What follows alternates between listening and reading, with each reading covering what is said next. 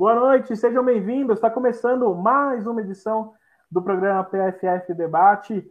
É, com este nome já é a segunda edição, vamos longe. Está começando o seu encontro semanal aqui com o nosso debate, a nossa mesa redonda sobre o que acontece no futebol feminino. Obviamente, hoje o assunto vai ser em torno da escalação da escalação de Pearson Hogg para os, os desafios que o Brasil terá no torneio da França a gente vai repercutir bastante sobre isso. Mas antes da gente começar o assunto, queria convidar todos vocês a convidar outras pessoas para estarem nessa live, divulgando, dando, é, dando like, compartilhando nos grupos que você tem de WhatsApp que fala sobre futebol feminino, no Twitter e tudo mais. Se você estiver nos assistindo, mostra pra gente, chama uma foto, joga lá no Instagram marcando o Planeta Futebol Feminino, marcando eu, a Amanda, a Thaís, enfim, quem você quiser, pode marcar o Planeta Futebol Feminino que a gente vai é, retweetar lá nos stories e também no Twitter, caso você mande pelo Twitter, tá certo? Lembrando que você pode participar utilizando a, é, utilizando não, utilizando o chat aqui do, do YouTube, que já está cheio de gente aqui, inclusive. Tem uma enquete que eu já, já, já vou falar sobre, e vou falar também quem já está com a gente. E claro, sem esquecer, o Planeta Futebol Feminino funciona graças a doações.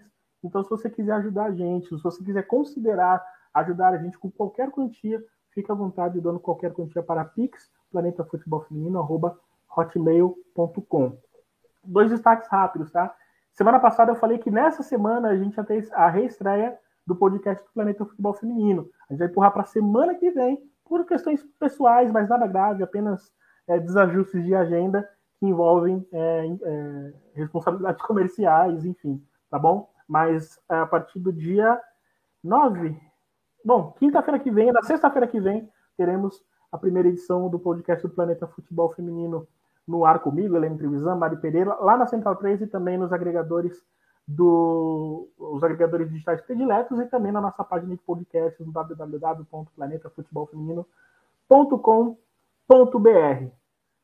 Bom, deixa eu dar os meus primeiros beijos e abraços aqui para o Thiago, falando que a gente esqueceu dele. Você nem esqueceu, Thiago. O Thiago é meu fã número um, de passagem. O Lucas Almeida, boa noite, pessoal. Sou morador de Franco da Rocha, estou sempre acompanhando as lives do PFF. Obrigado, querido, obrigado por acompanhar com a gente. A Regina não pode faltar, né? Sempre, sempre com a gente. Hoje o Thiago é, passou a Regina, né? O Thiago que estava na porta batendo já, na porta do estúdio batendo. É, o Ranieri também com a gente, o Lucas Sete, seja bem-vindo. Duga, sempre o Duga também com a gente, anunciou a gente lá no Twitter. Muito obrigado, Duga.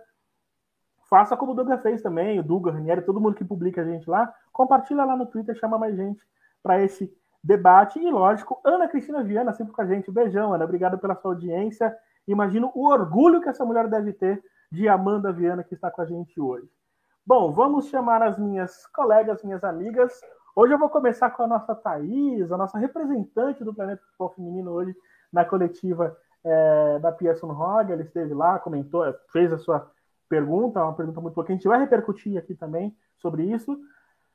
Seja bem-vinda novamente, primeira vez no ano, né, Thaís? Que você está numa live aqui do PFF, seja bem-vinda. A gente se falou, obviamente, mas aqui no ar eu desejo para você um ótimo 2002, com muita, quase no final do ano já. Beijão para você, seja bem-vinda. Obrigada, Rafa. Oi, Amanda. Oi, Rafa. Oi a quem está nos assistindo.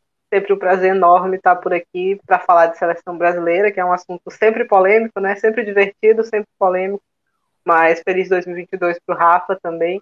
É uma pergunta que, que, nasceu da observação das outras seleções, né? O futebol, o futebol feminino particularmente, está atingindo um nível físico que se você não está naquele estágio ali de desenvolvimento físico, é muito difícil competir.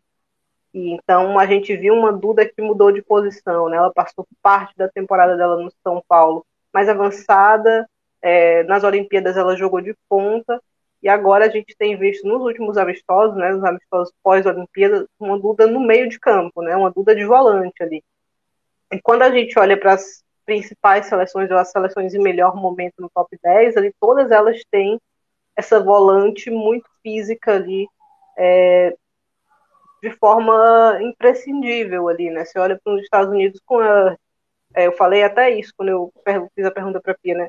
Estados Unidos tem a Alemanha tem Oberdorf, você tem Canadá com Queen, você tem França com Raui, é, você tem Espanha com Guiraro, né? Então, todas volantes muito altas, muito fortes.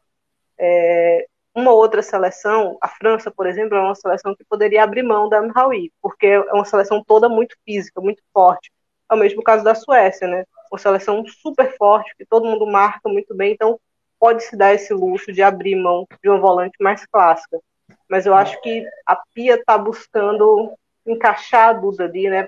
Pelo que ela falou durante toda a coletiva, o físico vai ser um ponto extremamente importante nessa virada da agora, agora para frente, né?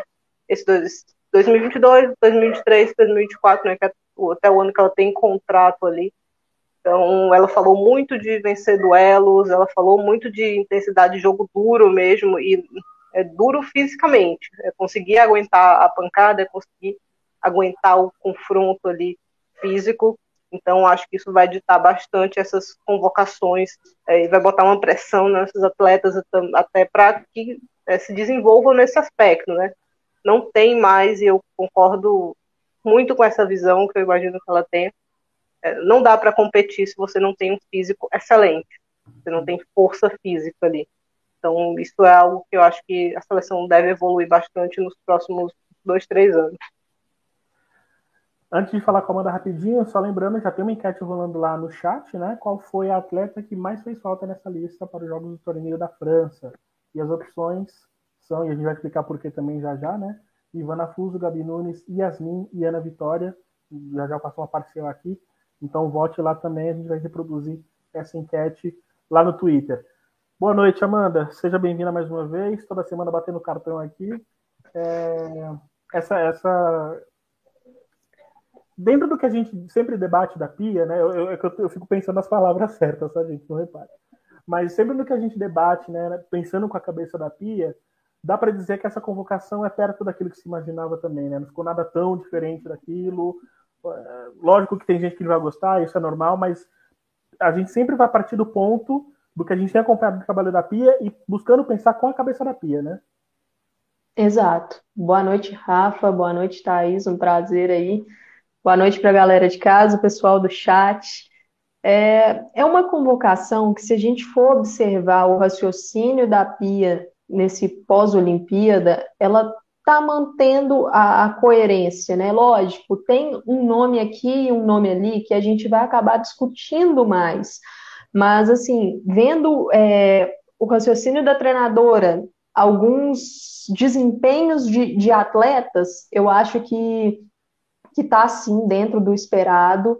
E como a Thaís destacou o ponto da coletiva, eu acho que a gente dá para tirar muito dessa coletiva da Pia sobre o que ela quer realmente daqui para frente, né? Ela, ela foi dando ali, é, dando sinais, e, e, principalmente quando ela fala de algumas atletas e algumas atletas que ela está utilizando para fazer testes, que eu acho que a gente vai falar mais aqui para frente sobre a Thaís Regina, que foi uma atleta que a Pia deu muitos sinais na coletiva de, da ideia que ela pretende para essas defensoras, né? Eu acho que, que dá para a gente ter uma noção realmente dessa necessidade desse jogo de maior imposição física para a seleção. É, a gente vai poder debater aqui, porque a Pia ela deixa claro, ela não está tocando no ponto tático da coisa. Ela está tocando no ponto físico, de embate, de corpo a corpo mesmo. Então, isso é algo que a gente vai ter que prestar bastante atenção nesses amistosos aí, nesse torneio da França. É, destaque, queria destacar aí a, a, o belo cenário que a Amanda está também, né? Só para deixar avisado aí, um cenário muito bonito. Mas, Colega do é... Casimiro aí. Colega é. do Casimiro. Cenário mais rústico, né? Exato. Muito, muito interessante.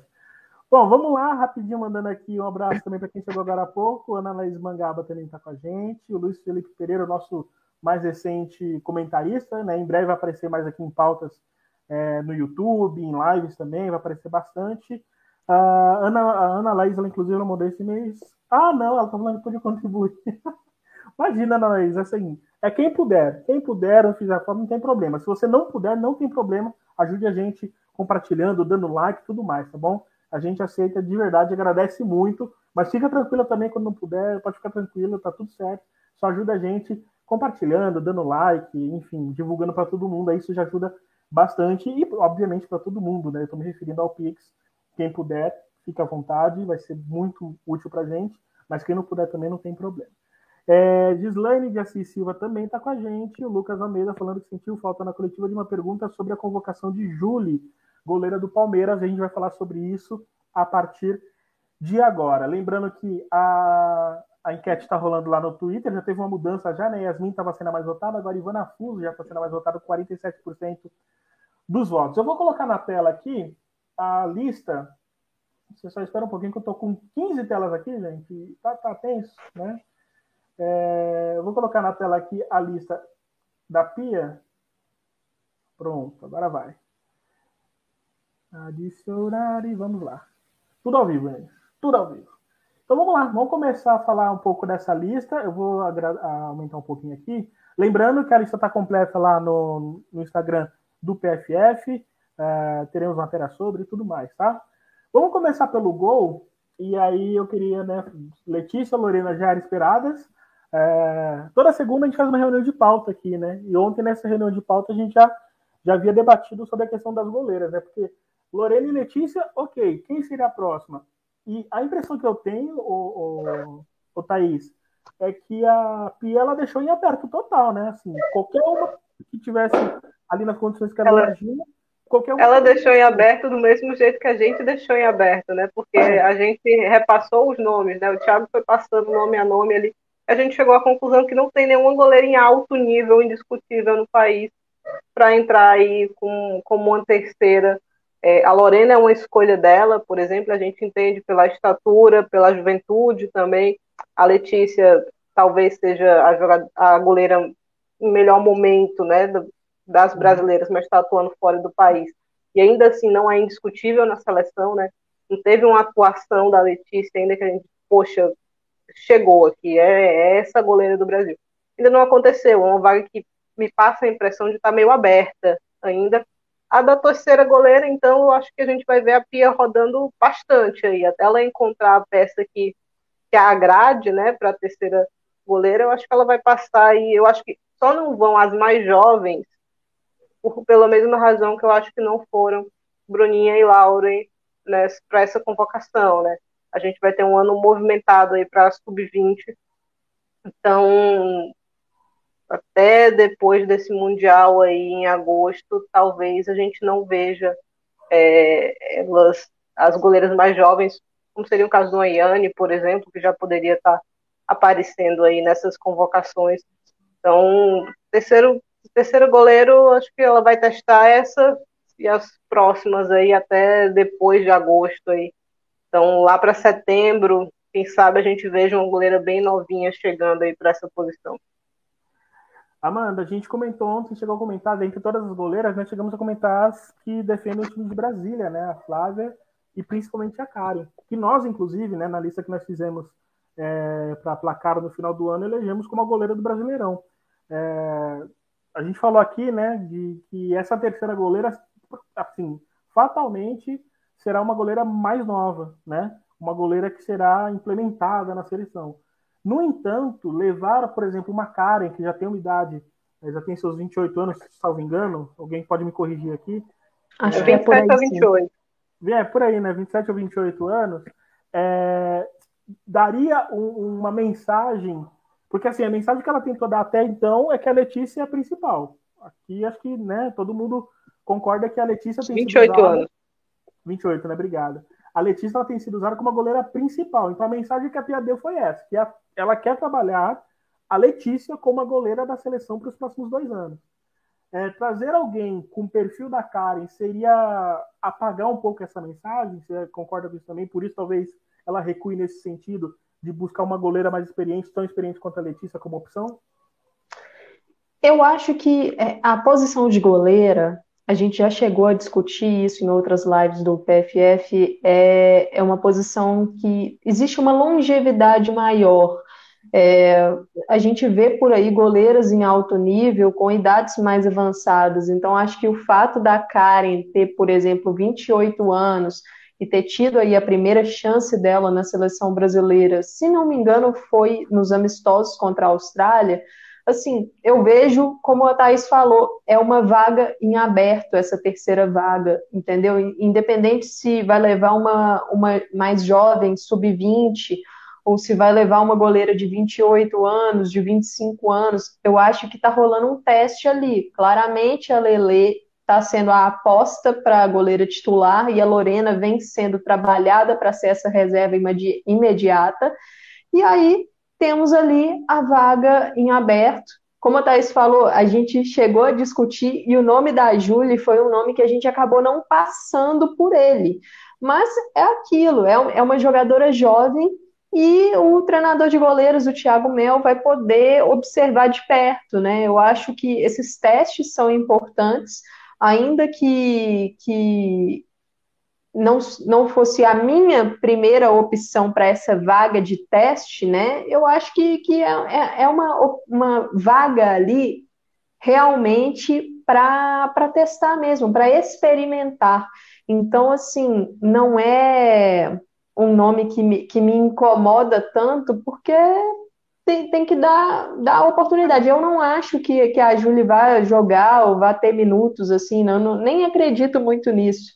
Mas só é, dela estar tá ali com contato. A Pia né, falou, né, Amanda, dessa, dessa importância de, de ver a jogadora de perto, né? De ver a jogadora Isso. treinar, de estar ali, quando eu estava falando da Thais Regina, né? Daqui a pouco a gente vai até entrar nesse setor aí mais avançado, mas eu acredito que para a goleira seja o mesmo, né? O treinador de goleiros uhum. aqui, ele quer ter contato com essa, com essa atleta. Então, eu não vejo problema, eu também acho que ela não vai me surpreender muito se ela tiver minutos nesse torneio. Eu acho que não, não chega a jogar, não. Bom, é, eu também vou dar a mesma opinião. Acho que se, se, se, se o critério é esse, existem outras goleiras da mesma idade, né? Ou do mesmo perfil que a Júlia, que poderiam ter chance também, mas nenhum problema em testar a Júlia. Vai que é, ela possa ter também um bom desempenho e vira uma opção, obviamente, para a cabeça da pista, seria perfeito. É, eu tinha, só respondendo uma pergunta rapidinho, dando boa noite também para a Brunella que chegou agora, Juliana Cordeiro, Cordeiro e a nossa Carila Covas, né, sempre com a gente também, é, acompanhando o nosso, a nossa live. É, só respondendo rapidinho, houve uma pergunta, a gente vai falar do ataque, mas acho legal falar sobre isso rapidinho, só para contextualizar. Perguntaram sobre a Ludmilla, né? Acho que a a Juliana Cordeiro perguntou sobre a Ludmilla, e a gente vai falar mais sobre isso, inclusive citando a Ludmilla, mas me parece que a Ludmilla não está tão nos planos assim da Pia, né? Mas a gente vai Ah, não, a Ludmilla está tendo uma temporada muito ruim, Rafa. No, sim, sim. no Atlético de Madrid, talvez sim. a pior temporada dela desde que ela chegou. Então. Não está sendo não, titular, inclusive, jogos que ela é, vai titular, entra depois, enfim. Pois é, não faria sentido, assim. É ela perdeu espaço, né, nesse pós-Olimpíada. Então, mas assim, é, teve a perda de espaço e a fase que realmente Exato. não é das melhores. E aí, obviamente, foi perdendo espaço. Vamos para as defensoras. É, Rafael, a Daiane do Madrid, a Rafael do Arsenal, né, agora é, recém-contratada do Arsenal, já estreou já. A Daiane do Madrid, a Tainara do Bordeaux, Tamires do Corinthians, Antônia do Madrid, é, a Thaís do São. Paulo, a novidade, né, Thaís Regina, que abre-se um parênteses aqui, terminou o ano muito bem, muito em alta.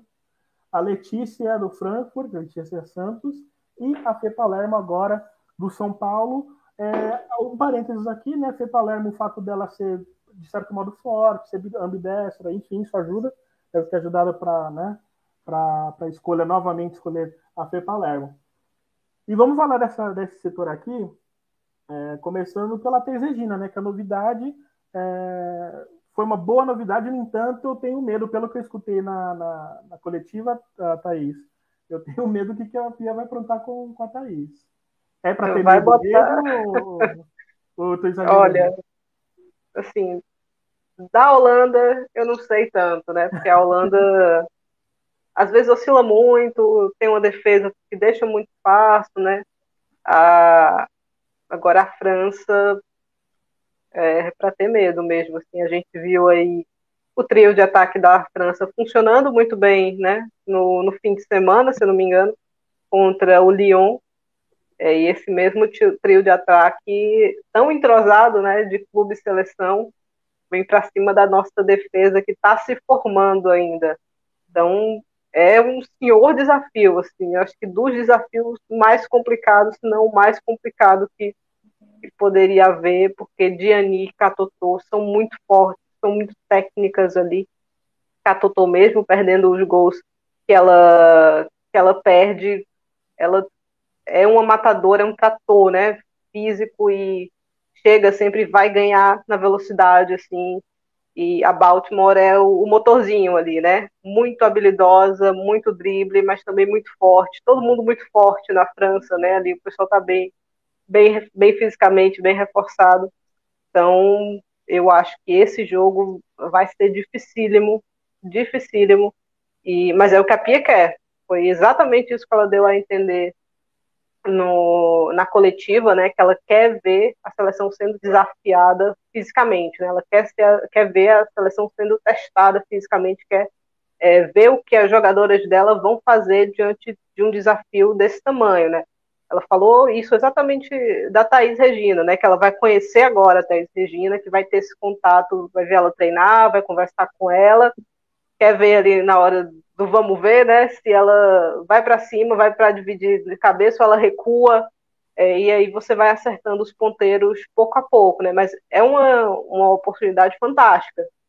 Só que é, um, é difícil, não é um assim comparação ser convocada para o torneio de Manaus, ser convocada para o torneio da França, é, em questão de jogo, de poder se mostrar, é, de brilhar, né? Eu acho que o torneio de Manaus era uma oportunidade mais interessante por causa dos adversários mais frágeis. Agora, se você brilha no torneio da França, é um, um senhor, um, é muito mais do que brilhar no torneio de Manaus, né? porque é muito mais difícil você se sobressair contra essas seleções que é, fisicamente vão te maltratar muito, né? O jogo contra a França, eu lembro do, da última vez que, essa, que essas seleções se enfrentaram, no, foi um domínio total assim da França. A França só não goleou o Brasil naquela ocasião porque perdeu um caminhão de gols, né?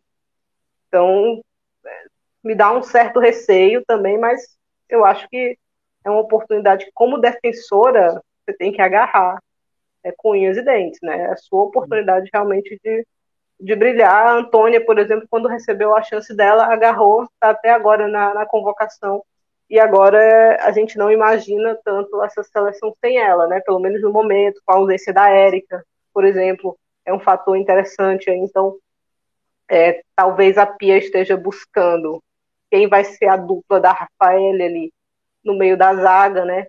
Então, isso é, é, é, uma vaga aí que de repente você vai para uma Copa América, de repente você vai para uma Copa do Mundo, né? Se você agarra bem essa oportunidade. Então, eu acho que a Érica assim, muito difícil a Erika voltar para a seleção. Se ela voltar, acho que é um, um sintoma em que a gente não encontrou uma zagueira apta a substituí-la, né? Porque ela se machucou no fim do ano, uma lesão grave, vai passar boa parte do 2022 fora, né? Se voltar é para o finzinho da temporada ali e tem Copa do Mundo no meio do ano, né? Então seria o, a gente até comentou isso eu e Amanda, teria, teria que ser uma recuperação fantástica, assim, né, para chegar apta a disputar uma Copa do Mundo em bom nível. Eu não sei se isso vai acontecer mesmo, porque contra a Austrália a Érica já estava lenta, né? Antes de se machucar, então ela já estava dando sinais ali que estava difícil para ela. Então, quem for bem nesse torneio, acho que pode, é, as defensoras, né, acho que pode agarrar aí uma chance importante até para ir pro mundial. Das outras, né, acho a Fê Palermo um teste válido, né? Aparentemente a Yasmin não encantou a Pia ali por alguma coisa que a gente não sabe. Nem ela nem a Catrine voltam agora, né? Pode ser que voltem depois, mas agora quem vai ter o, o teste da vez é a Palermo. Outra que volta a ser testada é a Letícia, né? Letícia que tá jogando num futebol muito duro, que é o futebol alemão, é, não teve bem na Olimpíada, né? Vinha voltando de lesão, teve poucas oportunidades, com o tempo fora e agora recebe uma nova chance. Então, vamos ver aí é o que, é que ela pode entregar para gente. Tainara chegou agora no futebol francês, é uma, uma jogadora que é nova, né? A gente espera que eleve o nível do, do que vem apresentando. Dessas aí, a única que eu torço um pouquinho a cara é a, a Daiane, que vem de, de datas FIFAs ruins, que é, não vai excepcionalmente bem com o seu clube, é, mas vem, vem, vem se insistindo com ela por causa do, do físico, né? Da altura, da imposição. Só que eu acho que está é, no nível. Também, né? Pois é. é esquerdo. Está no nível abaixo aí do que as outras também. Concordo com você em relação a Daiane. No, no início, né, quando eu fiz a pergunta para a Thais, eu me referi ao temor com a Thais Regina, porque a, a, a Pia ela deu sinais de que poderia é, inventar ali alguma outra posição para a Thais que não seja linha de zaga, né? Caso a Thaís jogasse. Enfim, deu sinais apenas. E a gente sabe que ela não requeria, né? Numa lateral, por exemplo. É, Nesse ponto, assim, é, pelas jogadoras chamadas, já de da gente ter uma Antônia que, que é constantemente testada na lateral direita e ter uma Letícia Santos, eu não sei até que ponto a Pia daria minutos para Thaís Regina na lateral. Mas assim, é. o fato de ser uma jogadora que tem uma recuperação muito, muito interessante, é uma jogadora veloz, ágil, não me surpreenderia em algum treino rolar ali alguma pergunta assim tal. Mas eu não sei eu acho que a Thaís realmente foi como zagueira. Eu acho que a Pia vai, vai observá-la como zagueira. É, é, uma atleta que não é muito alta. Eu cheguei a olhar, eu vi do, dois, duas alturas, 1,63 ou 1,65, não sei, mas eu acho que deve ficar mais ou menos nisso. Mas é uma jogadora muito interessante que você mesmo destacou, é, que terminou muito bem, né? Foi um paulista e uma Ladies Cup muito interessante. E, e ela consegue é, minimizar essa altura com a agilidade e a boa impulsão, mas é o ponto que a Thaís tocou e a Pia tocou muito na coletiva. Como essas atletas, lógico, ela falou especificamente da Thaís, por causa da. Que a, porque a pergunta acabou direcionando para isso, mas eu acho que isso vale para todas. Como as nossas atletas vão, se, vão reagir com esse desafio que nós vamos enfrentar um trio muito forte francês, com Catotô, com Diani, com Cascarino, pode rolar Baixa, Baltimore. Vamos enfrentar uma Lick Martens que vem numa excelente fase no Barcelona. Vamos enfrentar a Viv Miedema. A gente vai enfrentar muita gente boa. E a própria Finlândia, que a Pia não deixou a uhum. gente se enganar lá. A Pia falou assim, gente, não se enganem, não vai ser um duelo fácil. É uma seleção que tem boas chegadas no ataque, é uma seleção muito competitiva. Então, assim, é ver como as nossas jogadoras, e, e eu acho que a Pia deu até uma, uma especificada assim, em defensoras ali, até as meio-campistas, né? Como elas vão se portar nesses duelos? Os duelos que serão mais duros, que serão de maior imposição, ela fala em duas palavras. Dureza, né? Ela falou jogo mais duro, que não é um sentido tático, é no sentido mesmo de imposição física. E ela fala também em coragem, ela toca nesse ponto de coragem quando ela fala na prioridade dela para esse torneio amistoso, que é uma prioridade focada em testes, em ver encaixes, fazer experiências, ver como essas atletas realmente vão se portar, se elas vão encarar o desafio de frente, se elas vão ter algum tipo de hesitação. Então, vai ser um teste bem importante. Estou é, curiosa para ver ali como a Fê Palermo vai, vai desempenhar. Ela que, que é praticamente ambidestra, né? Mas eu estou curiosa para ver no ponto de vista defensivo, porque a gente sabe que um problema ali naquele lado esquerdo é o ponto de vista defensivo. Acho que a Thais destacou muito bem a, a Daiane, né, que para mim é o ponto ali de. É, é uma zagueira que não vem desempenhando bem. Na própria seleção, a gente viu falhas da Daiane em jogos assim, relativamente tranquilos. Mas um ponto que eu acho muito importante para esse torneio é: será a primeira experiência da Rafael na seleção pós-Olimpíada. E isso tende a fazer toda a diferença para o nosso sistema defensivo, porque a gente vai ganhar a nossa principal defensora. Então, eu acho que, que a tendência é que ela consiga elevar o nível das jogadoras que estejam ao redor dela. Eu acho que é, tende a facilitar, por exemplo, o rendimento de uma Tainara jogando ao lado da Rafa. É, eu não sei se a gente vai começar o torneio com a Antônia de lateral direito ou com a Antônia de zagueira, mas uma dupla entre Antônia e Rafael é uma dupla interessantíssima. Então, assim, a Rafa tem condições de cobrir melhor a Tamires do que a Érica, por exemplo, se a gente for puxar aqueles amistosos contra a Austrália. Né? Então, acho que. E vai precisar, né, Amanda? E a Tamires está aí em duas datas FIFA péssimas. Assim, né?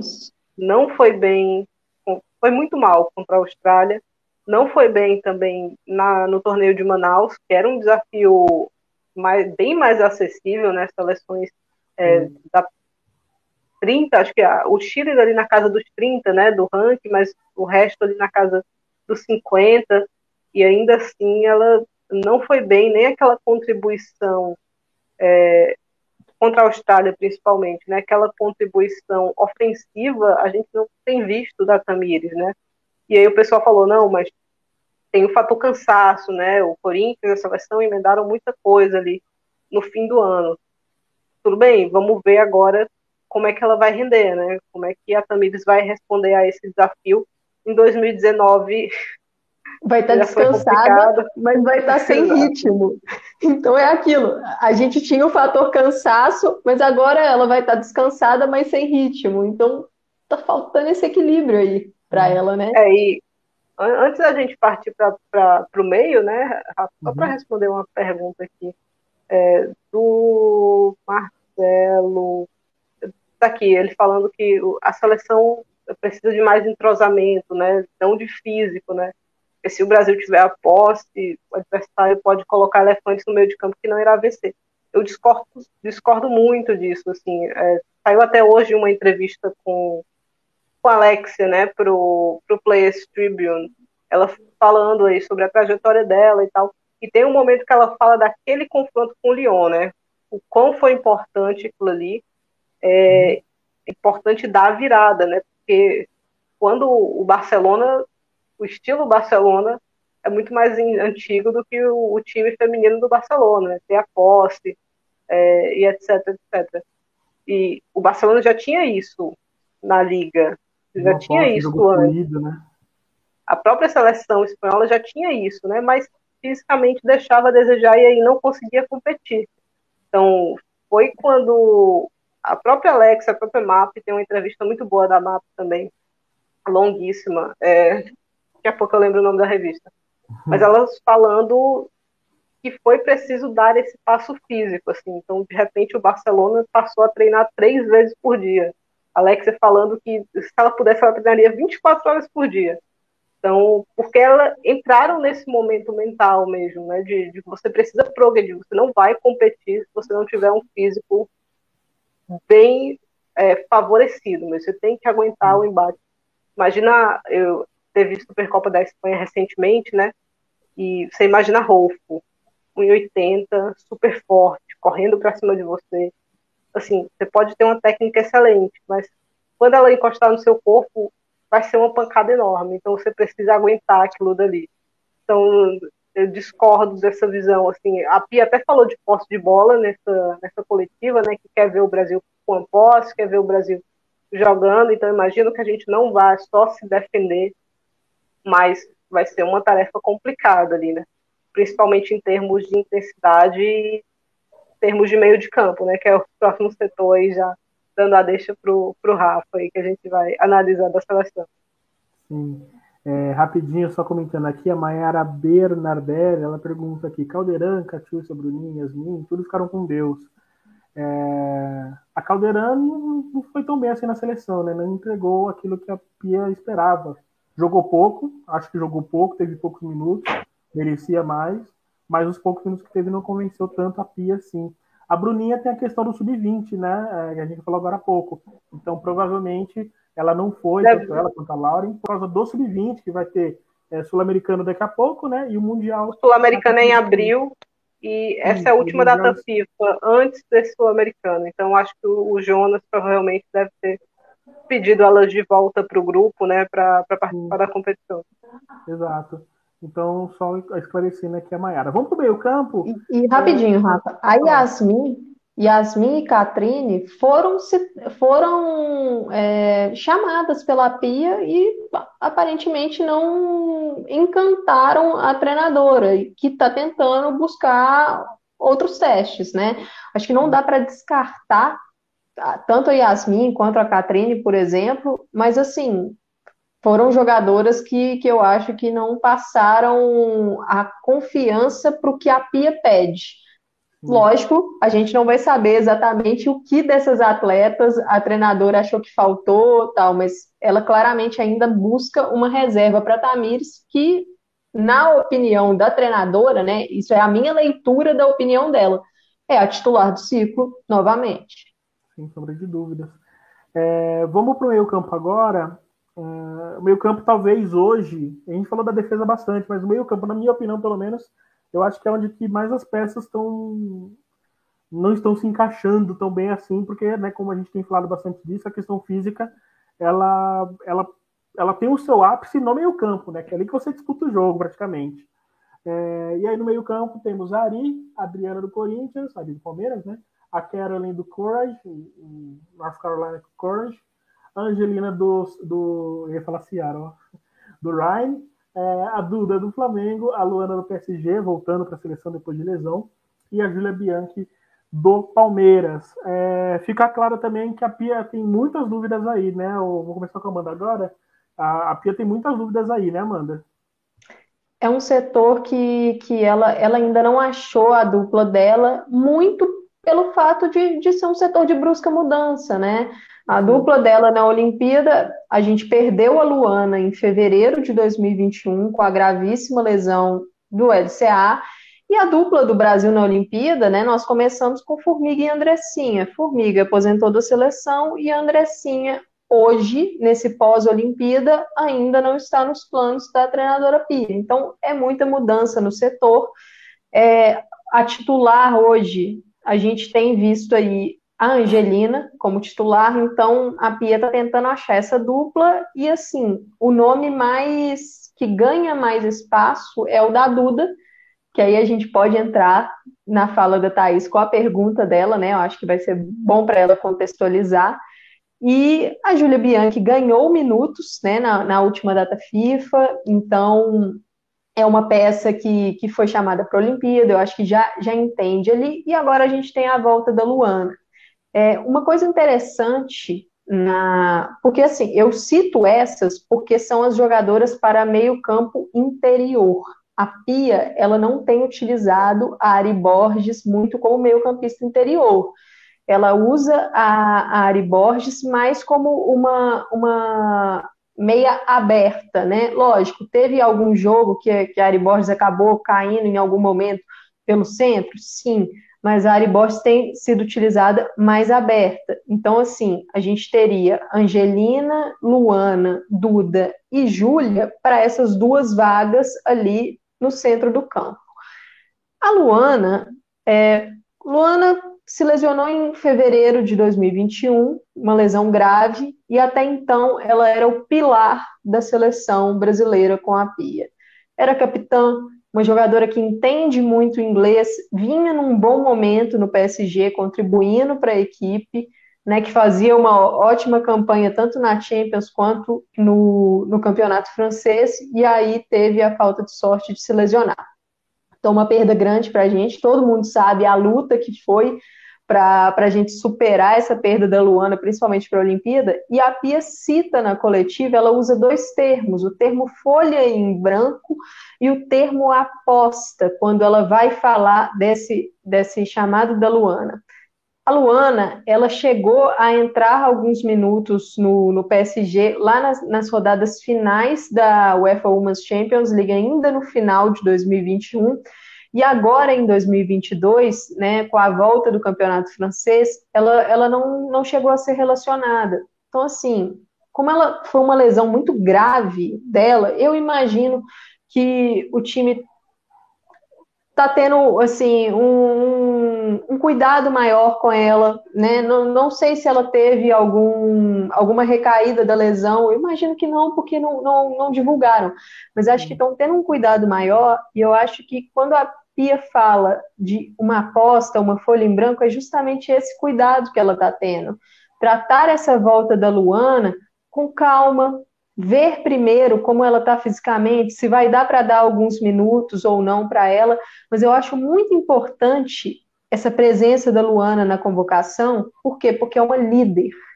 É uma jogadora que, que assim, ela era capitã da seleção, então ela voltar para esse ambiente. Desculpa te voltar Amanda. à vontade, Rafa. Perdão. Só para a gente poder contextualizar melhor a situação que era a Luana, a Luana, em um determinado momento, foi a melhor jogadora da seleção em atividade, né? Quando a gente fazia lá o balanço de atletas que estavam jogando, né, para saber quem pode escalar, a Luana era o melhor nome até então. E assim como foi a Thaisa, por exemplo, antes da Copa, né? A Thaisa chegou a ser esse nome, Ludmilla chegou a ser esse nome, e a Luana estava nesse papel, era capitã, tinha um apego com, com a Pia Sunhag, e aí teve a tal da lesão. E isso até, até para confirmar aqui também, se eu não me engano, acho que era a Juliana Cordeiro parece não gostar muito da Luana, né? É, mas até para a gente poder contextualizar isso aqui também, que acho que é importante. É, a, a Luana entrou no minuto 67 contra o Breda Blitz, no isso. fim de dezembro, então jogou pouco mais de 20 minutos. O PSG fez três partidas já esse ano, Saint-Etienne, Dijon e Lyon. Ela não participou de nenhuma, né? Então não estava é, nem na lista ali de. que ela se refere, né? Não estava nem na lista assim, de convocadas com Não. Mas ainda que ela, ela não tenha condições de um jogo inteiro tal, eu acho, minha visão pessoal, interessante a chamada para a Pia ver como ela tá, para a comissão técnica da seleção, os médicos verem a evolução da jogadora, para a própria jogadora já ir é, se familiarizando com as novas ideias da equipe, porque assim, a Luana não é uma jogadora que está recebendo um teste. Ela é uma jogadora que está nos planos, porque ela era o pilar da seleção, ela, é, ela fazia parte da espinha dorsal da seleção brasileira. Então agora é ter essa paciência com, com a evolução dela, mas é importante ver de perto, né? A própria Pia falou na, na entrevista coletiva, quando ela fala da Thaís Regina, de poder ver a atleta ali de perto, eu acho que com a Luana vai ser isso também. E só para passar rapidamente pelas outras jogadoras, né? As outras meias convocadas, a gente tem ali é, uma Caroline, Ari Borges e Adri Adriana são jogadoras que têm sido utilizadas pela Pia, mais pelos, pelos flancos. E passando aí por nomes que, que foram muito falados e que acabaram não, não estando na lista, acho que dois chamam atenção para esse setor, mas Ana Vitória, porque Ana Vitória vinha sendo utilizada ali para essa região central do campo. É, é uma ausência sentida, porque eu acho que é uma jogadora que merecia mais alguns testes, mas acaba sendo difícil, porque ela tem que entrar no lugar de alguém ali, né? Então, assim, não, não tem como dar teste, dar chance para todo mundo em todas as convocações.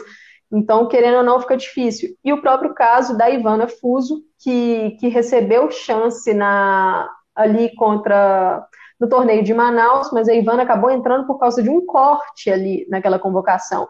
E assim, é uma atleta que a concorrência dela é muito pesada. Ela está concorrendo com a Adriana, com, G, com Caroline e com Ari Borges. Se a gente for ver, analisar, Caroline e Ari Borges são duas das principais jogadoras do Brasil nesses últimos jogos, em termos de desempenho mesmo dentro de campo.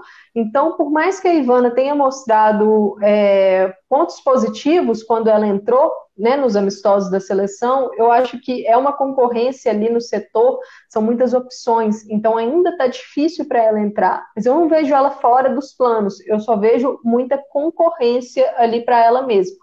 E um ponto que eu acho que ela pode melhorar tanto na seleção quanto no clube é o jogo dela sem a bola.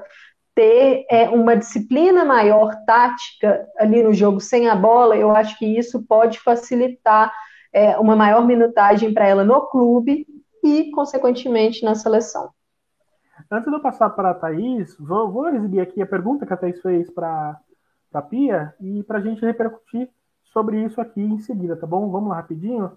É, vamos ouvir. Tá saindo áudio? Não. Não tá saindo áudio, né? Bom, aumenta o volume aí. Aumenta é, o volume. é só aumentar o volume. É, é. Não, não, é, não é esse o problema, enfim. Então pronto. Eu, eu repito aqui, eu repito. Vamos lá, eu vamos faço, lá. Eu, vou, vamos, eu faço. Vamos, vamos reproduzir. Você havia perguntado sobre a. Eu perguntei Duda, sobre né? a Duda, sobre o posicionamento da Duda, né? Porque a Duda jogou na Olimpíada numa posição, no São Paulo ela jogou em outra, nos últimos amistosos ela tem aparecido de volante, né? E aí você tem volantes importantes, seleções importantes, todas elas num perfil muito parecido, né? Muito físicas, muito fortes, altas, na maioria das vezes, aí essas todas, todas que eu citei, né? Ertz, Oberdoff, Guiharu, Amhaui, Quinn, são atletas de estatura elevada, né? Atletas com mais de 1,70 e atletas fortes, sua maioria.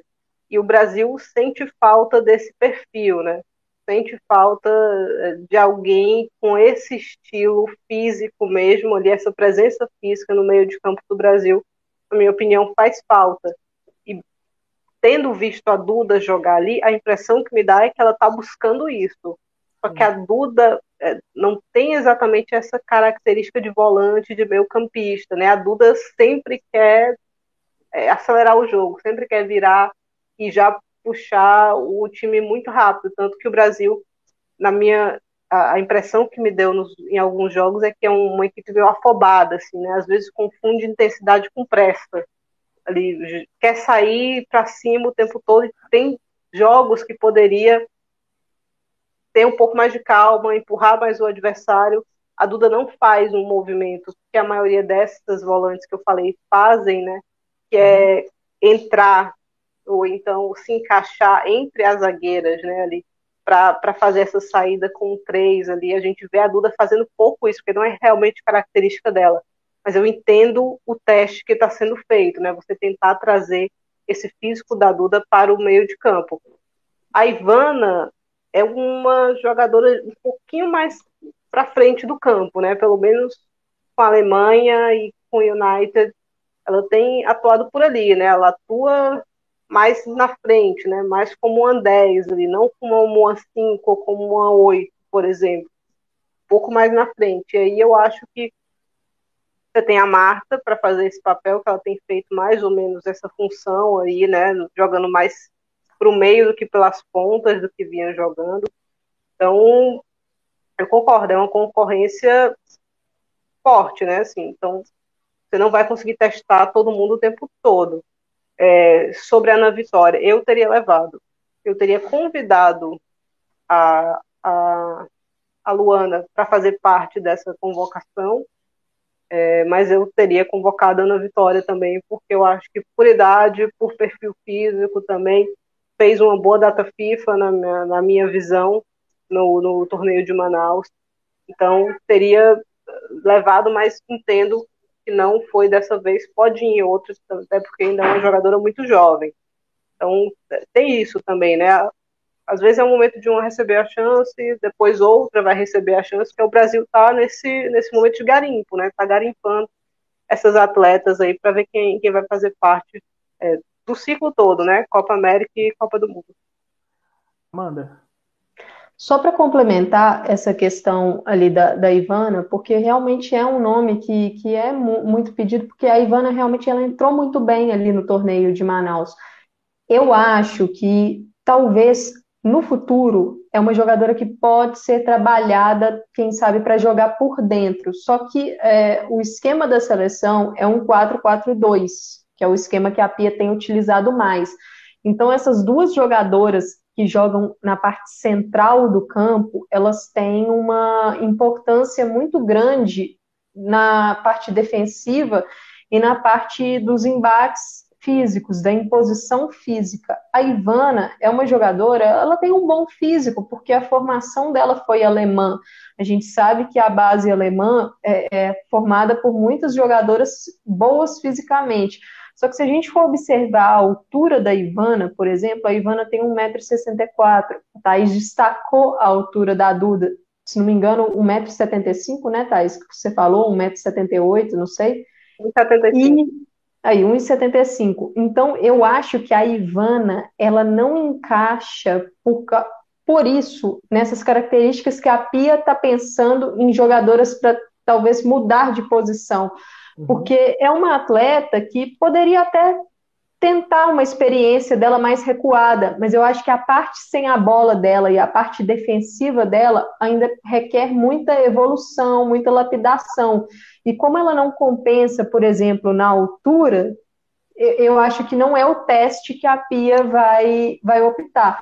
E pelo fato dela ter uma característica de explosão muito grande, uma velocidade muito grande, acho que o jogo dela encaixa muito mais com a ponta do que a parte central nesse 4-4-2. Se o Brasil atuasse, por exemplo, num 4-2-3-1 e a Ivana fosse esse 1 ali no meio, como uma camisa 10, aí sim dá, dá para a gente pensar mas num 4-4-2, atuando como uma meio-campista recuada, eu acho que a gente perde um pouco na parte defensiva e acaba tirando da Ivana talvez o seu maior brilho, que é essa é. arrancada, essa chegada na área, né? Num 4-4-2 eu botaria ela até de segundo atacante ali, né? Não, não botaria nas Sim. pontas, nem no meio ali, porque acho que realmente não é o perfil, né? Na Alemanha ela jogava com Sim. a 10, ela jogava um pouco mais avançada. Então, é, não, não, o teste pode ser feito sempre, sempre válido. Mas um, por perfil de jogador, eu acho que não é por ali ela.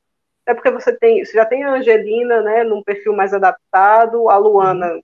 se recuperando, também é uma jogadora é, dessa mesma área ali, né, do meio de campo, mais recuada também, já mais aclimatada ali. Então, acho que a Ivana é para outra coisa, pelo menos na minha visão. E nossa frente está muito recheada. A gente vai falar do ataque agora, está muito recheado. E jogadoras tipo Carolyn, tipo Adriana, ali, por exemplo, elas também brigam lá na frente. Então, realmente é uma concorrência alta. Não é que a Ivana não tenha qualidade para estar ali. Eu acho que ela ainda está abaixo de outras opções. Exato. E ainda partindo, e já partindo, né, para o ataque, né, nossa derradeira parte. Se der tempo, a gente vai falar ainda sobre a Supercopa, tá? Já tem lá as datas, de, as datas e as transmissões. A gente vai falar justamente sobre a questão das transmissões. Se der tempo. Senão, a gente fala semana que vem. É... Atacantes Debinha, Marta, Geise, Bia Zanerato e Gil, novamente, pensando com a cabeça da Pia, pensando com o que a gente tem notado, a percepção uh, da Pia, né, nesse ciclo, está dentro do que se esperava também, né? Em que pese aí algumas faltas, como já foram citadas aqui, mas também justificáveis também, como é o caso da Ludmilla, por exemplo. É, eu acho que está tudo dentro do normal aí da minha artilheira dela, a Marta, a Marta, a Geis vem fazendo uma boa temporada na Espanha, né? É uma das artilheiras do campeonato espanhol. A Bia Zanerato vai ganhar um teste aí, eu acho. Eu acho que o pessoal, eu até comentei isso com a Amanda ontem, né, o pessoal está com muita certeza que a Bia é titular absoluta dessa seleção. Eu não tenho essa certeza, assim, em nenhum momento. A Bia vem de um período que não é bom com a seleção, se a gente for olhar bem friamente, né? Tem a Olimpíada dela que foi abaixo, ela está longe da seleção há cinco meses, né, por causa de jogar na China, não tinha como sair o tempo todo, quarentena e tal está longe da seleção há cinco meses, não fez uma boa Olimpíada. Os amistosos dela na seleção antes também não foram bons, né? Se a gente for lembrar daqueles jogos contra o Canadá e contra a Rússia, eu não lembro dela sendo um destaque. A chip livres dela não foi boa. Então, tem um tempo que a, que a, que a Bia não, não é incontestável na seleção, né? Então, eu não acho nenhum absurdo você falar que a Pia falar que é uma folha em branco, porque para mim é, ela vai ser testada, vai receber uma chance aí, né? Ela pode estar destruindo no Campeonato Brasileiro, mas se chega no momento dos grandes confrontos, ela não rende, como não vem rendendo, eu entendo uma não convocação, por exemplo, no futuro, né? Porque a gente já viu isso acontecer. Então, eu não, não, não acho que a, a Zanerato tem uma vaga cativa na seleção, não. É uma zona que tem bastante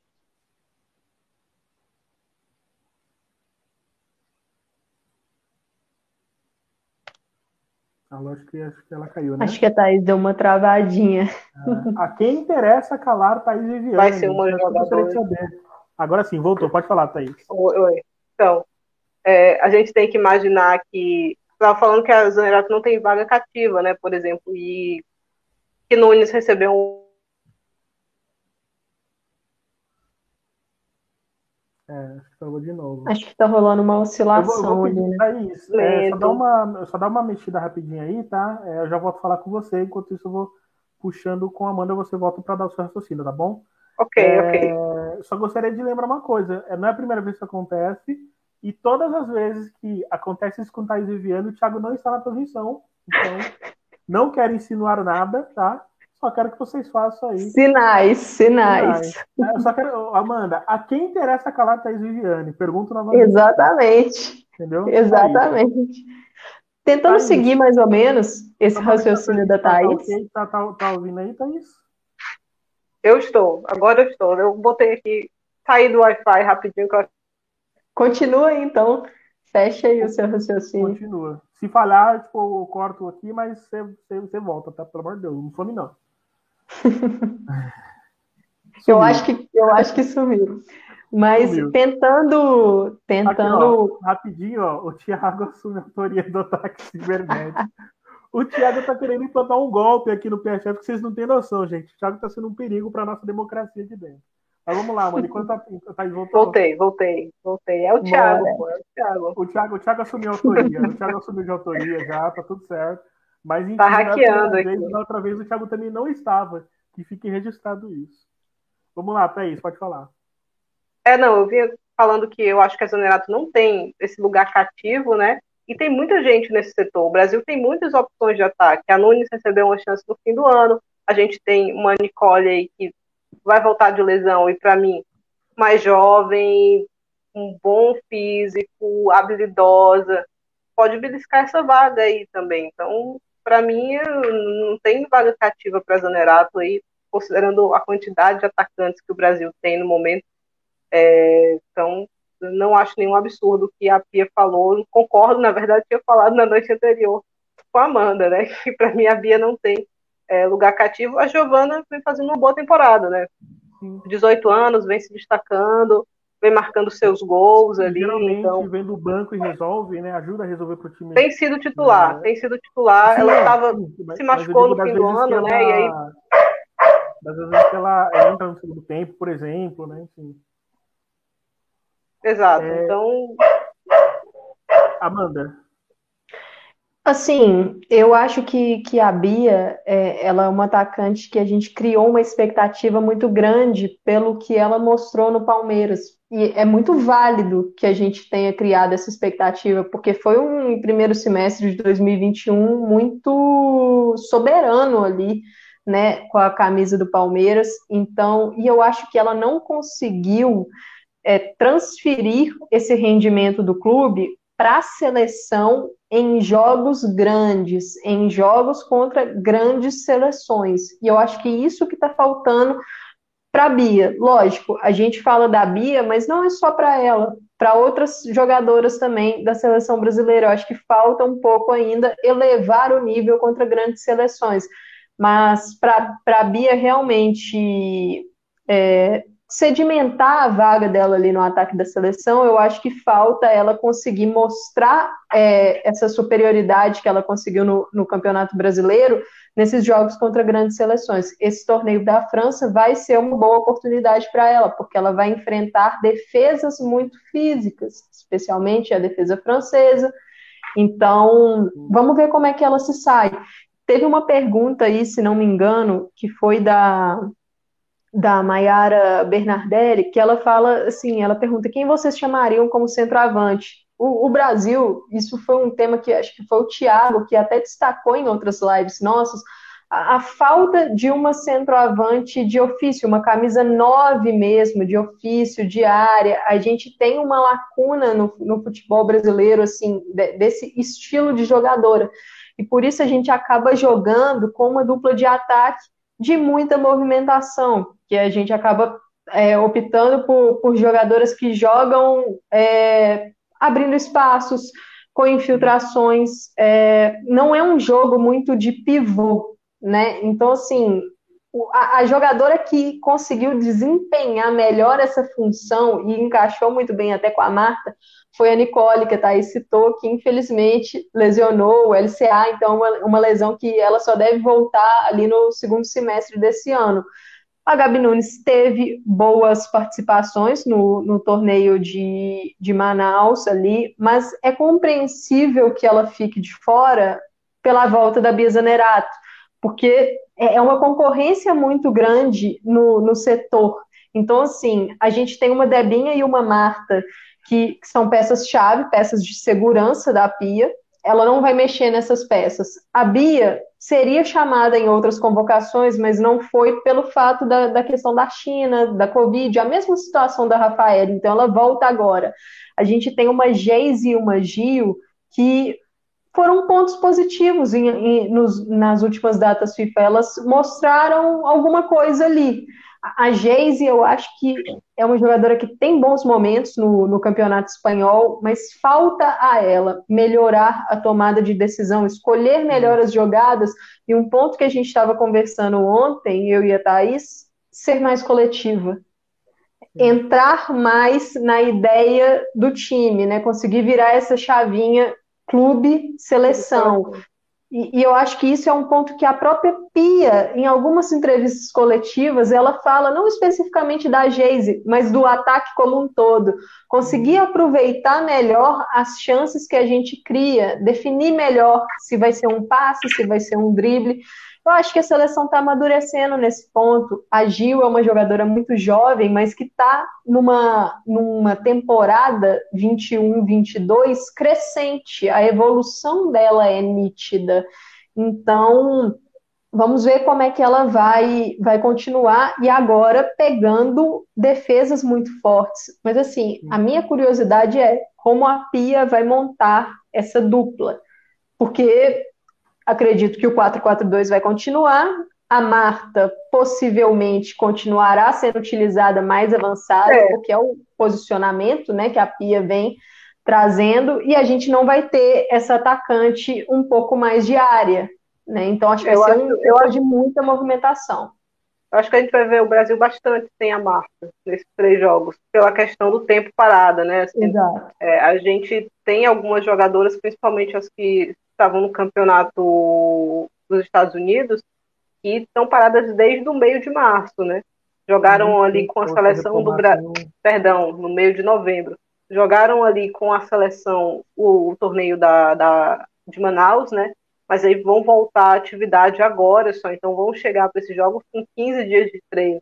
Tudo bem que devem ter recebido ali um, um, um aviso ali, né, para começar uma atividadezinha antes, mas ainda assim é diferente, né? Ritmo de jogo, você está só treinando e você está jogando realmente. Então isso eu acho que vai vai pegar para algumas atletas, para o Brasil também um pouco, né? Aqui também, apesar de jogaram eles jogaram um pouco mais, mas acho que vai acabar pegando. A Zanerato, acho que a gente já está aqui no tempo do Rafa, mas só para complementar, a Bia, ela vai muito bem quando ela tem a vantagem do físico, né? Aqui no Brasil é praticamente impossível pará-la, né? Mas quando ela encontra gente mais forte, mais alta, que o físico deixa de ser uma vantagem, aí parece que ela fica meio perdida no jogo, né? Assim, porque ela já não vai conseguir girar com tanta facilidade, aquela arrancada dela já não a velocidade não vai ser um né? diferencial. Então, é, é difícil, mas você tem que tentar aproveitar o melhor dessa atleta se você achar que, que vai contar com ela, né? Então, é um, um detalhe aí para a gente observar realmente nessa sequência de, de três jogos. E aqui a gente precisa Rafa. lembrar também. Ah, pode falar, mano, rapidinho. Não, pode, pode dar a sua continuidade. Não, não, eu já, ia, eu já ia continuar. Pode, pode, pode concluir. É que a Pia chegou a testar uma dupla, né, com Marta e Debinha em datas FIFA passadas, para mim não é o ideal. São jogadoras é, que, assim, acho que carecem de outro tipo de característica ali junto com elas. é, é mais fácil a gente ter uma Geise com uma Marta, uma Geise com uma Debinha, uma Bia com uma Marta, uma Bia com uma Debinha, do que duas jogadoras muito leves, do, com Marta e Debinha. Então, eu acho que a gente não vai ver Marta e Debinha como dupla nesse torneio da França. Mas vamos aguardar. O fato da, da Bia, é, ela não vai jogar como centroavante fixa, ela não é essa jogadora, ela não é jogadora de área, ela vai jogar talvez puxando um pouco mais para o meio, caindo como uma segunda atacante para arrancar, para talvez liberar um espaço para uma outra passagem. É, mas a Thaís tocou no ponto da Marta, né, da questão física, isso vale para várias outras jogadoras. A própria Pia chegou a mencionar isso na entrevista coletiva, a preocupação dela com a diferença de nível das jogadoras. Porque nós temos as europeias que chegam em meio de temporada, praticamente indo para o seu auge. Uhum. Temos as jogadoras brasileiras que já começaram a pré-temporada, mas é uma pré-temporada muito curta, de o quê? Dez dias, sete dias até então as jogadoras dos Estados Unidos que estão começando hoje, em sua maioria, a pré-temporada. Então, assim, são diferentes estágios. Vai ter a questão do jet lag para chegar na França para muitas atletas. Então, a Pia ela até mencionou que no primeiro jogo contra a Holanda é possível que a gente veja uma seleção formada por mais jogadoras europeias, né, aquelas que atuam na Europa, e aí as outras vão entrar pela questão física que a comissão técnica vai avaliar. Então, assim, acredito que no jogo contra a França, que é o segundo duelo, talvez a gente veja a seleção brasileira ideal, né, na cabeça da Pia. Mas essa questão física, de ritmo de jogo, de preparo, isso vai ser importante porque as seleções europeias estão no seu auge. A seleção brasileira está desequilibrada nesse ponto. Era exatamente isso que eu ia falar quando a Thaís terminou, porque assim, com exceção das inglesas, as que vieram da Espanha, as que vieram é, da Inglaterra, da, da, da, Alemanha, da Espanha e da França, né? As demais estão todas, as, as atletas que vieram, vieram, dos Estados Unidos, a Bia, que né, tá parada já há um tempo, enfim, as brasileiras estão em desvantagem. Só lembrando rapidinho, tá, gente, para a gente não, não perder é, de vista, o Brasil vai enfrentar aqui, eu pegar a colinha, e um aviso também. Às vezes elas estão falando, eu fujo aqui um pouco a visão, porque eu estou cuidando de uma série de coisas aqui no programa Rosado. Aqui também. Entendeu? Aqui também, todo é, mundo, todo mundo. Não, só falei para o pessoal não achar que eu não estou ligando, não estou prestando atenção, não, muito pelo contrário. É, comentário coloca no ar, né, o comentário que aparece aqui embaixo, é mudar a tela porque a gente vai chamar depois, enfim. Fora os debates que a gente tem internos aqui. O, né, o programa continua rodando internamente para a gente é, organizar o que, que vai ser. Então, rapidinho, o Brasil enfrenta a Holanda no dia 16 às 14 horas, horário de Brasília. Depois, no dia 19 às 17h10, contra a França. E a Finlândia no dia 14. A Finlândia que conseguiu uma vaga convincente para a Euro. É, é uma seleção que a gente pode prestar atenção também. Vai ser um bom teste. Medo da salto. Então. É. Medos virão. Dia 20 Cada dia um medo diferente. Cada dia um medo diferente. Medo para todos os gostos. E lógico que a gente vai acompanhar, vai fazer é, live pós-jogo, é, enfim, fique com a gente aí, tá? Antes de encerrar o programa, rapidinho, é, dois recados. Um, eu fechei aqui a enquete agora. Só estava esperando aqui porque estava empatado. Eu falei, esperar mais um voto. Deu mais um voto, empata. E aí ficou bastante. É, daqui a pouco eu falo o resultado total, mas ficou bem, bem, parelho, bem parelho. Foi bem legal. Eu acho que de todas as enquetes que fizemos aqui, essa foi a mais parelha, com certeza. E a Ivana Fuso foi a atleta que mais o povo vai sentir falta, assim, com 34%. Gabi Nunes com 31 e Yasmin estava com 28. Em um determinado momento estava empatada aqui, Ivana Fuso com Gabi Nunes e a Yasmin com tipo, dois pontos percentuais abaixo. Estava assim, bem, é, tava bem é, parelho aqui. Algumas mensagens rapidinhas. É, Marcelo Soares falando, né? Se a Pia conseguir fazer a seleção brasileira jogar bem coletivamente, eu tenho certeza que o Brasil entra em campo para dividir tudo contra qualquer seleção mundial. E eu tenho essa expectativa também. É, mas eu acho que a gente precisa passar um, um, um período né, maior de testes como esse que a gente vai ter E esse ano, ao que tudo indica, parece que teremos, né? É, parece que teremos um jogo contra a Dinamarca, parece que teremos um jogo contra a Espanha, parece. e por aí vai. Além desses, é, desses jogos agora na, na França. É, e o Rafa, sobre essa questão de testes, a própria Pia falou na entrevista coletiva que ela vê esse torneio da França, a prioridade dela não é o resultado, é olhar para a performance dentro de campo, para ver como essas peças estão encaixando, ver como vão associar as jogadoras, o desempenho mesmo. Ela, ela não está ligando prioritariamente para o resultado. Ela, ela quer ver uma, uma coragem dela para fazer testes e ver como as jogadoras serão corajosas perante os é. grandes desafios que elas terão aí pela frente. O, o resultado é o de menos, né? Assim, nesses três jogos, obviamente que não vão encarar assim, mas é a realidade. Assim, o resultado é o de menos. Né? O importante para o Brasil agora é fazer esses testes, é ver com quem pode contar nos grandes jogos. Então, isso para mim é o, a prioridade. E, e, talvez seja o ano que a Pia vai elevar esse, esse, tanto que ela bate nessa tecla desde o começo, né? Desde o começo do seu ciclo, tanto que ela bate nessa tecla do da, da questão física, né? Do, do, do embate, enfim. Eu acho que esse vai ser um ano que o Brasil, no final do ano, a gente provavelmente vai falar que houve um, um desenvolvimento nisso. Espero, pelo menos. Vamos falar rapidinho antes de terminar sobre a Supercopa é, do Brasil, a Supercopa Feminina do Brasil, que já tem já os seus horários definidos. Só deixa eu achar aqui, como eu disse, né? São várias janelas. Achei. Não é tão difícil achar assim dessa vez. É, já temos os horários definidos e as transmissões. Eu queria, a gente queria falar rapidinho sobre a questão das transmissões. Mas antes, só colocando aqui rapidinho. Grêmio e Cruzeiro, eu não consegui achar o, o horário é, registrado, né? Mas eu vou falar aqui rapidinho. 19 horas, Grêmio e Cruzeiro, né? O jogo com transmissão do Sport TV para todo o Brasil. Na sexta-feira, dia 4. No mesmo dia, só que às 21h30, Internacional e Brasília, Real Brasília. É, também com transmissão do Sport TV, tá? No domingo, às 10h30 da manhã, os dois jogos principais serão às 10h30, tá? Flamengo e Esmac para Globo Rio e Sport TV 3 para todo o Brasil e o Derby Corinthians e Palmeiras para TV para Globo São Paulo e Sport TV para todo o Brasil. E aí o debate que surgiu foi, né? Mas como assim?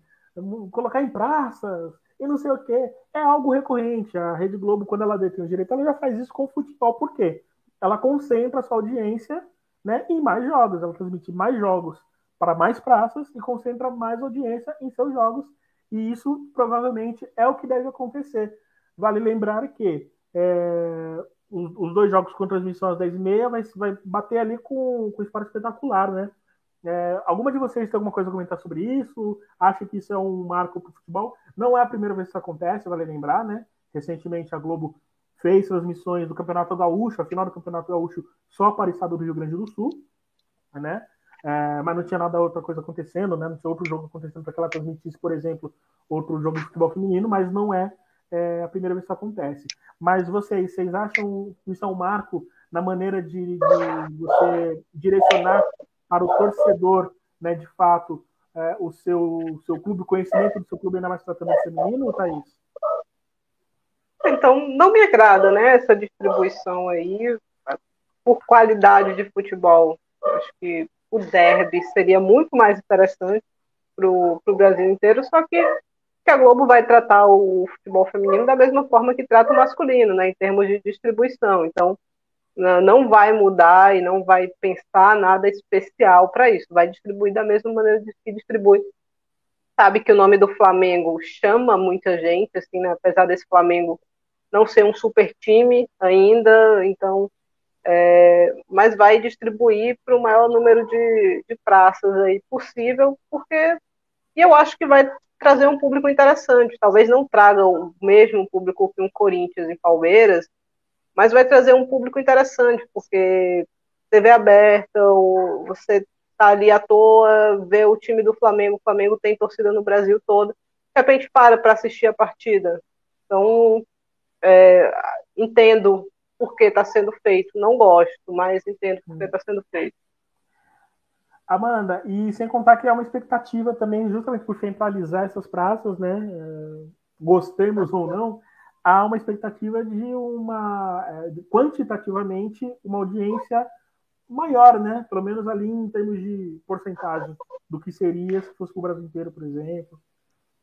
Eu acho que é um teste que a emissora está fazendo. Eu acho que essa Supercopa vai servir mesmo como um teste para ver a, a, questão das transmissões futuras né, do Campeonato Brasileiro. O Campeonato Brasileiro que não estará na TV Globo em 2022 por motivos de contrato mesmo, a exclusividade da Band né?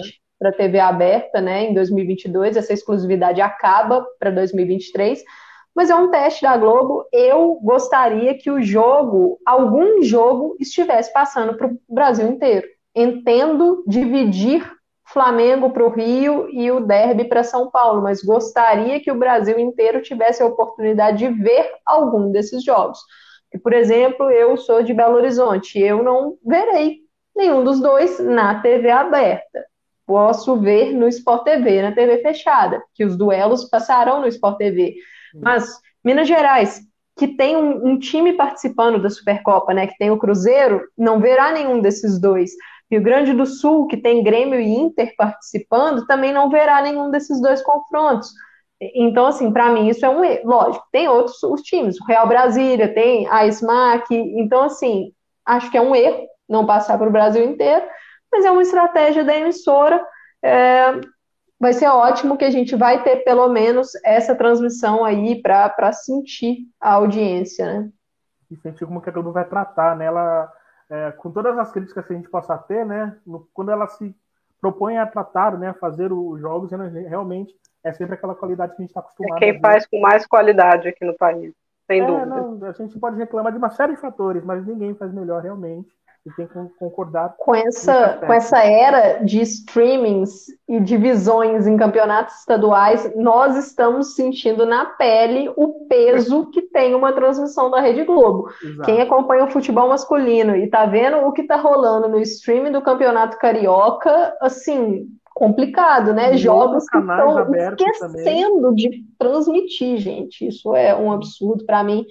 Então, vamos, vamos ver como é que vai ser essa transmissão da, da Supercopa. Eu vi ali um comentário rápido do Jackson Oliveira falando horário é cedo demais, a semifinal, três e meia, bem cansativo. Os horários são os horários da TV. O, o próprio horário de dez e meia da manhã, o horário de uma semifinal, três e meia da tarde, é um horário para encaixar na grade da TV. Infelizmente, a gente vai estar sujeito a isso nesse começo e assim, não é apenas o produto futebol feminino. Isso acontece também com o futebol masculino é o futebol em algumas competições. É o futebol brasileiro como um todo, tem toda a razão. Bom, falamos muito hoje, queria agradecer a todo mundo já. Antes eu queria deixar o recado daqui a pouquinho, 10, 10 e meia, 9 e meia, um pouquinho mais, talvez um pouquinho menos, daqui a pouquinho. Alguns minutinhos a mais depois de 9 e meia, talvez. vou aqui, corre para o Twitter, o Twitter da Thaís, da Amanda, o meu, enfim a gente vai no, pro Space. A resenha vai ser lá. Kátia Exato. Valentia aí tá puxando. E Aqui lá, a gente tem que manter a postura lá, a gente pode brincar um pouquinho mais. Não, que a gente não pode cornetar, mas. do programa, a gente tem que manter uma linha um pouco mais séria. Mas lá, ah, lá. A temos, gente pode cornetar temos, mais um pouquinho. Então, que, apareçam por lá. É, eu temo que perderemos em breve nossas contas. Temo. Kátia Valentim está irritada. Nós aqui também já reclamamos Thaís, bastante. Então... A Thaís lançou o nós. nós. Thaís aqui tá Nossa, eu não vou me incriminar. Gente. Eu não vou me incriminar. Bom, é, daqui a pouco corre lá para o Twitter. Rapidinho. É, é, rapidinho, estava esquecendo aqui, o Thiago lembrou. Rapidinho, Thaís. Palpites para os quatro jogos. Do pique. Da, da, da Supercopa? Isso. Corinthians, Flamengo, Grêmio e qual é o outro jogo do Inter? Inter e Real, é. Inter e Real Brasília. Inter. Amanda? Acompanho a Thaís no, nos palpites, mas acho que teremos confrontos bem parelhos aí, especialmente Corinthians e Palmeiras, Inter e Real e Grêmio e Cruzeiro. Só para causar fogo aqui, só para tacar fogo, eu acho que o Palmeiras passa. Flamengo, é, é, Grêmio e Inter. E sem convicção nenhuma, tá, gente? Antes que vocês me Final Grêmio, final Grêmio e Corinthians. Já, já bota aqui. Grêmio e Corinthians, eu vou no Grêmio e Palmeiras. A banda? Eu vou de Flamengo e Corinthians. Boa, bom, bom palpite também. É o, o clássico do povo. Antes que os corintianos da live me xinguem, gente, convicção zero, tá? Eu só falei mesmo pra, pra ser um ponto diferente, como é que eu ganho, né? Nos jogos de apostas, o mais improvável que você Pra ganhar sozinho. É o maior valor que Vai você ganhar ganha, só. então não custa nada. Então, assim, não, não vou pedir, a gente já tá bem atrasado já, daqui a pouco corre lá pro Twitter. Amanda, muito obrigado, semana que vem você está de volta. Thaís, muito obrigado, você também está de volta semana que vem. Beijo para todo mundo que participou da live. É, Juliana Cordeiro, Thiago com a gente, Ranieri, o Thiago, inclusive, deverá ter A gente do caos. Botou aí esse palpite aí final dele. Assim, defendam a democracia, tá, gente? Assim como a gente defende o PSF do Thiago, tá bom? Por favor. Defendam a democracia. Tomem vacina, isso o Thiago ele toma vacina, pelo menos, né? O Thiago Vamos é tomar a terceira vacina. dose, a dose de É. reforço. O Thiago, o Thiago é a favor da, o Thiago é a favor da vacina. Então, isso faz com que ele continue no PFF. É, tirando isso, é, a Juliana Cordeiro, cuidado do. Não, sem problema, não tem problema com isso, não. Recentemente já tive um probleminha com isso já. Já tô acostumado já, Juliana. Obrigado. Um beijão para todo mundo. É, semana que vem a gente volta, não se esqueça. É, podcasts lá no podcasts é, no site planetafutebolfeminino.com.br. É, a Juliana Cordeiro, fora Bolsonaro e Justiça para Moisés, estou com você. É, Juliana, no que dependesse de mim, aquele que eu acho que estaria pegando fogo agora, e eu estou falando isso sem, assim, sem medo nenhum de estar errado, tá? No que depende de mim, aquele quiosque estaria pegando fogo. E eu só estou mantendo a polidez para não falar que as pessoas que fizeram aquilo deveriam estar pegando fogo também. Vou me segurar em relação a isso, vou ficar só no quiosque, tá bom? Um beijo para todo mundo, semana que vem a gente volta. Justiça para Moisés e fora Bolsonaro e tomem vacina. Beijo todo mundo, tchau. até a próxima. Valeu pela audiência, galera. É, detalhe, Valeu. baita audiência, hein? Baita audiência, muito obrigado a todo mundo. A gente tá Valeu pelas interações Não, também. foi perfeito. Também, muito comentário. E vão lá pro Twitter lá que já continua lá. Beijo. No Twitter, no Twitter. Isso.